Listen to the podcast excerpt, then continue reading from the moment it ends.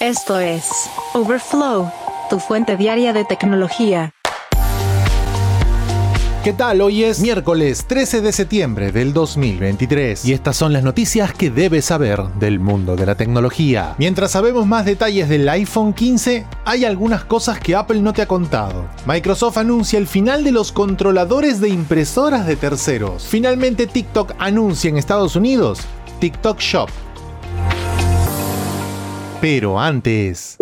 Hay varios detalles de la nueva biografía de Elon Musk que debes conocer. Mientras el mundo estaba concentrado en la aparición de cuatro nuevos teléfonos de Apple, Walter Isaacson hacía oficial una nueva biografía asociada a un personaje de la tecnología global. Elon Musk es desmenuzado en 670 páginas de este nuevo libro que salió a la venta ahora. Los lectores van a tener nuevos vistazos de la vida privada del empresario que popularizó los vehículos eléctricos para todo el mundo y aterrizó cohetes propulsores que regresaron a la Tierra para poder reutilizar si bien Musk permitió que Isaacson lo siguiese durante dos años, el empresario no habría ejercido ningún control sobre el contenido de la biografía, al menos es lo que ha dicho el autor. ¿Qué detalles han aparecido? Pues básicamente el libro de Isaacson atribuye gran parte del impulso de Musk a su educación. Relata las cicatrices emocionales que su padre le infligió, las cuales, describe Isaacson, hicieron que Musk se convirtiera en un niño varón duro pero vulnerable con una tolerancia extremadamente alta al riesgo, un anhelo de drama y una intensidad maníaca que era tan tanto insensible como destructiva. Parte de la biografía también explica la dinámica de Elon con su padre, Errol Musk. Por ejemplo, en un correo electrónico de 2022 enviado al dueño de SpaceX por el Día del Padre, Errol señaló que estaba con frío y sin electricidad y le pedía dinero a su hijo. De hecho, hay algunos correos que recoge Isaacson, como el que Errol envía a Musk denunciando la COVID como una mentira y atacando directamente sobre esto al doctor Anthony Fauci, el ex principal experto en enfermedades infecciosas de los Estados Unidos que jugó un papel destacado en la lucha del gobierno contra la pandemia. Parte del texto reseña una mezcla fluida de parejas, entre ex esposas, ex novias y otras personas importantes, y también una gran cantidad de hijos con varias mujeres. De hecho, el libro de Isaacson señaló que Musk tiene un tercer hijo con la cantante Grimes desde 2022 y lo llamaron Technomechanicus. Musk ha declarado frecuentemente que los humanos deben ser una especie multiplanetaria, advirtiendo que la exploración espacial asegurará el futuro de la humanidad. Además, ha hablado en numerosas ocasiones de que la gente necesita tener más hijos. Otro de los capítulos aborda la compra de X, la empresa anteriormente conocida como Twitter. Isaacson menciona que después de una batalla legal bastante pesada, Musk señaló que recuperó su entusiasmo por hacerse cargo de la compañía cuando se dio cuenta de que quería evitar un mundo en el que la gente se encerrara en sus propias cámaras de eco y preferiría un mundo de discurso civilizado. Pero el autor también menciona que Musk terminaría socavando esta importante misión con declaraciones y tweets que terminaron ahuyentando a los progresistas y a los medios de comunicación tradicionales hacia otras redes sociales. De hecho, el libro establece que hay algunos miembros del equipo de Elon Musk, como su gerente comercial Jared Dichol, su abogado Alex Spiro y su hermano Kimball, intentando a veces impedir que Musk envíe mensajes de texto o tweets que podrían crear un peligro legal o económico. En alguna ocasión, algunos amigos lo convencieron de colocar su teléfono en la caja fuerte de un hotel durante la noche antes de que el empresario llamara a seguridad del hotel para abrirla. Otros pasajes del libro recogen de que Musk cree tener una mejor visión de la IA y la humanidad y asegura que los datos que posee de Tesla y Twitter serán una ventaja para su sus próximos planes en el terreno de la inteligencia artificial. También menciona que se enojó cuando Sam Altman, el actual CEO de OpenAI, convirtió el proyecto de IA en una organización con fines de lucro. Además, se menciona el fin de la amistad con Larry Page cuando ambos no estuvieron de acuerdo por temas de inteligencia artificial.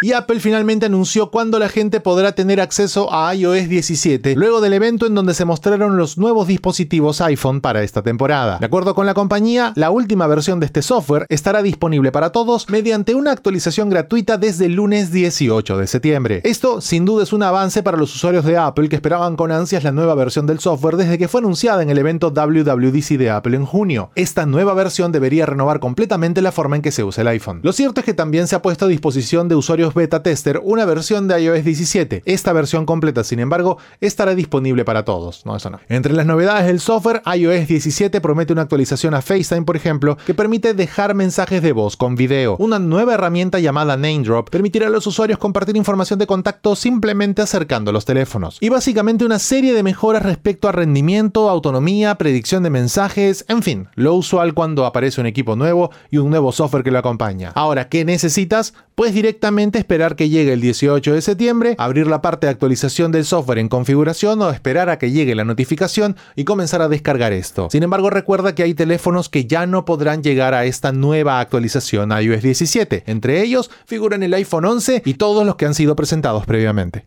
Y otro de los anuncios de Apple que pasó un poco inadvertido en medio de la presentación de la nueva línea iPhone 15 es una nueva cartera de opciones para almacenamiento en iCloud. Hasta antes del evento, una cuenta individual de iCloud tenía un máximo de 2 terabytes de almacenamiento por 10 dólares al mes. Pero a partir de este 18 de septiembre, Apple ofrecerá planes de 6 y 12 teras, ofreciendo más almacenamiento para fotos, videos, documentos y datos personales. Pero estos nuevos grandes niveles de almacenamiento seguramente van a impactar un poco tu presupuesto. Plan de 6 teras de iCloud tendrá un precio de 30 dólares al mes en los Estados Unidos, mientras que el de 12 teras costará el doble, 60 dólares cada 30 días. Al igual que otros planes en iCloud Plus, el almacenamiento se puede compartir con hasta 6 personas a través de Family Sharing. Como era de esperar también, estos niveles incluyen todas las demás funciones de iCloud Plus, como iCloud Private Relay, HomeKit Secure Video y más. Lo que no se sabe es si estos niveles se podrán combinar con una suscripción Apple One Premier para agregar 2 teras de almacenamiento adicional, lo que daría en teoría, una asignación de almacenamiento total de 14 terabytes en el plan más caro. Estos niveles de almacenamiento adicionales suenan un poco costosos, pero al menos ahora Apple tiene una respuesta para las personas que ya habían completado su cuota máxima de 4 teras si combinamos 2 teras de iCloud más 2 teras de Apple One. Ahora puedes suscribirte a los planes iCloud más grandes a partir del lunes 18 de septiembre.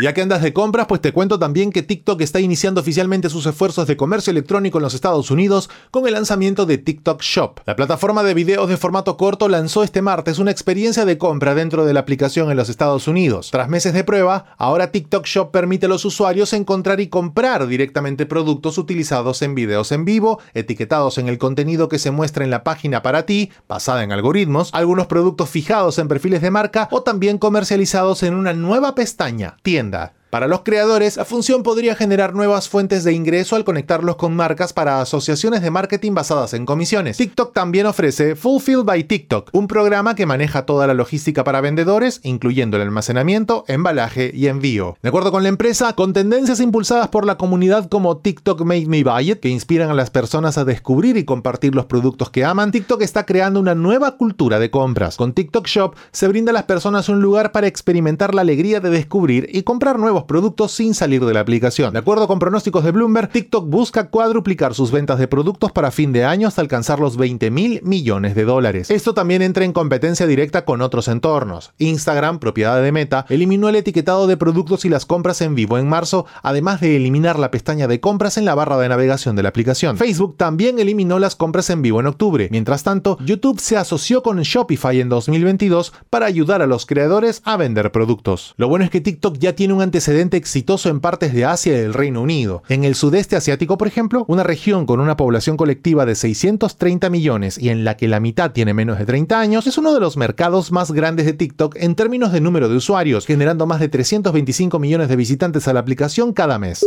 y mientras llegan nuevos dispositivos, algunas innovaciones van a tener que desaparecer paulatinamente. Por lo menos en el campo de la impresión, Microsoft está apostando a hacer que se eliminen los controladores de impresoras de terceros para llevar una solución integrada a Windows, y si es posible, en Windows 11. De acuerdo con Microsoft, el plan actual es confiar en un controlador de clase IPP integrado y dispositivos de impresión compatibles con Mopria, una organización sin fines de lucro que se dedica a simplificar la impresión desde dispositivos móviles. La idea es promover la impresión móvil sin problemas y mejorar la interoperabilidad entre equipos e impresoras de diferentes fabricantes. Con el tiempo, así es como todas las impresoras se van a comunicar con Windows de forma predeterminada, eliminando controladores de impresoras defectuosos que existen actualmente para cada constructora. En teoría, esas descargas aún podrían ofrecerse, pero no habría motivo para bajarlas. La idea es que los usuarios no tengan que preocuparse por descargar un controlador de impresora defectuoso o de mala calidad. Mientras tanto, los fabricantes de impresoras también ahorrarán en costos de desarrollo. Este cambio no se va a producir de manera inmediata, pero Microsoft ya tiene un cronograma establecido. Comenzará ahora, en septiembre del 2023, con el anuncio de que se van a retirar los controladores de impresoras de terceros. Dos años después, en 2025, Microsoft dejará de permitir nuevos controladores en Windows Update, pero los existentes aún se podrán actualizar. En el año 2026, Windows cambiará el orden de clasificación de los controladores de impresoras para preferir el controlador IPP integrado. Ya un año después, en 2027, la marca dejará de distribuir nuevas actualizaciones de controladores de impresora, salvo casos especiales relacionados con temas de seguridad. Tras la pausa, Coca-Cola tiene un nuevo sabor y te contamos quién lo hizo. Overflow, tu fuente diaria de tecnología. No sé si lo sabías, pero desde hace aproximadamente un año y medio, Coca-Cola ha venido experimentando con bebidas de edición limitada y apostando a ponerles sabores misteriosos. Gran parte de estos sabores son conceptos vagos y futuristas y en algunos casos no se ha revelado ni siquiera el tipo de sabor. Lo último que sabemos es que apareció una, se llama Coca-Cola Y3000 y cumple con una única distinción, sabe a futuro. Concretamente, el gigante de los refrescos ha utilizado inteligencia artificial para ayudar a determinar el sabor y el empaque. Frente a la constante preocupación de los nuevos consumidores sobre el consumo de azúcar en bebidas de este tipo, Coca-Cola ha venido desarrollando nuevos modelos para mantener esta base de clientes. De hecho, ha utilizado una plataforma llamada Creations, que es responsable de sabores de edición limitada como este del Y3000, para intentar que la marca resuene entre consumidores más jóvenes. Como todas las bebidas Creations, Coca-Cola Y3000 está diseñada para saber principalmente a Coca-Cola con un añadido extra. Para lograr esta nota de sabor y el diseño del empaque, Coca-Cola recurrió a la inteligencia artificial. La empresa se basó en antiguos conocimientos humanos para descubrir qué sabores asocia la gente con el futuro. Luego, utilizó la inteligencia artificial para ayudar a descubrir combinaciones y perfiles de sabores. Ya para el empaque, que parece aludir a una estética del año 2000, la marca utilizó imágenes generadas por IA para crear un panel de inspiración. La lata de aluminio incluso otorga el crédito que corresponde, destacando que está co-creada con inteligencia artificial. Y3000, además tiene variedad sin azúcar y con azúcar, se venderá por tiempo limitado a partir de ahora y costará tanto como la Coca-Cola normal. Entre los últimos sabores destacan Coca-Cola Ultimate, que está dirigida a jugadores y que tuvo una asociación con Riot, la empresa encargada de lanzar League of Legends. Además llegó una bebida inspirada en el espacio llamada Starlight, otra llamada Dream World que sabe a sueños y Bite que tiene un sabor de pixel. Además Coca-Cola también se ha asociado con los músicos Rosalía y Marshmello en sabores de edición limitada. Geek Story un día como hoy, en la historia tech. Y un día como hoy, 13 de septiembre, pero del año 1985, llegó un juego 2D muy peculiar a la consola NES. Fue desarrollado mediante la colaboración de Shigeru Miyamoto y Takashi Tezuka de Nintendo como una secuela del juego arcade Mario Bros. Se llamó Super Mario Bros. Básicamente eran dos personajes, Mario, que ya había aparecido en Donkey Kong, y su hermano Luigi. Este juego estableció muchos elementos centrales de la historia de Mario, como los Goombas, Koopa Bowser, Peach y algunos potenciadores, como el Super Champiñón que el tamaño del personaje y te da un punto de vida adicional si es verde, la flor de fuego que permite al personaje lanzar bolas de fuego como armas y la superestrella que otorga invencibilidad temporal. Este juego consiste en salvar a Peach de las garras de Bowser a través de 32 niveles y es uno de los videojuegos más vendidos de todos los tiempos. Geek Story. Un día como hoy, en la historia tech.